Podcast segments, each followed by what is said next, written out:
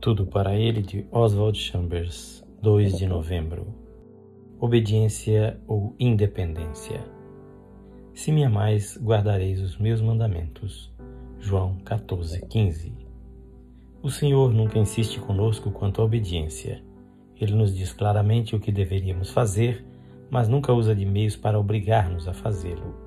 Temos que obedecer-lhe por causa da nossa união de espírito é por isso que, quando o Senhor falava em discipulado, usava a palavra se.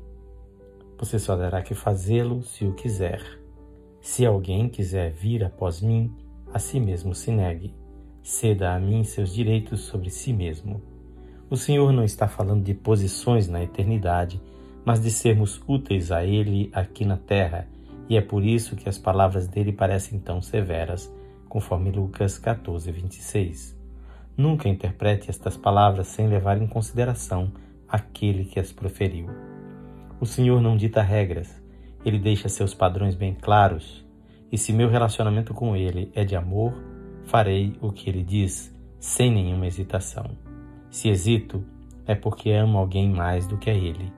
Amo a mim mesmo. Jesus Cristo não nos impele a obedecer-lhe, mas devemos fazer isto.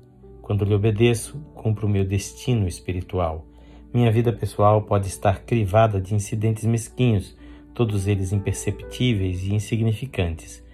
Mas se eu obedecer a Jesus Cristo, mesmo em circunstâncias adversas, elas se tornarão pequenos orifícios através dos quais verei a face de Deus, e quando me encontrar face a face com Ele, descobrirei que, através da minha obediência, milhares de pessoas foram abençoadas.